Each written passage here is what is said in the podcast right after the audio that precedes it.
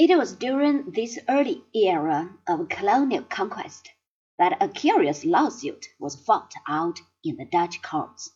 Early in the seventeenth century, a Dutch captain by the name of Van Heemskerk, a man who had made himself famous as the head of an expedition which had tried to discover the north eastern passage to the Indies, and who had spent a winter on the frozen shores of the island of Nova Zembla, had captured a Portuguese ship in the Straits of Malacca. You will remember that the Pope had divided the world into two equal shares, one of which had been given to the Spaniards and the other to the Portuguese.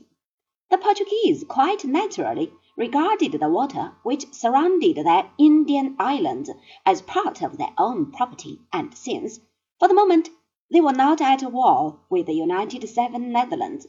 They claimed that the captain of a private Dutch trading company had no right to enter their private domain and steal their ships. And they brought suit. The directors of the Dutch East India Company hired a bright young lawyer by the name of De Groot or Grotius to defend their case. He made the astonishing plea that the ocean is free to all comers. Once outside the distance which a cannon ball fired from the land can reach, the sea is, or, according to Grotius, ought to be a free and open highway to all the ships of all nations.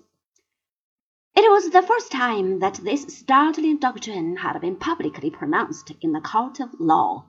It was opposed by all the other seafaring people.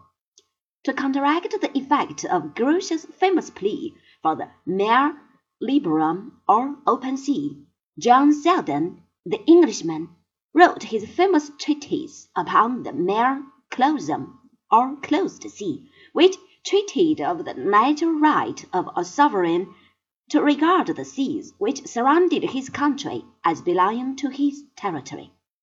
I mention this here because the question had not yet been decided, and during the last war caused all sorts of difficulties and complications.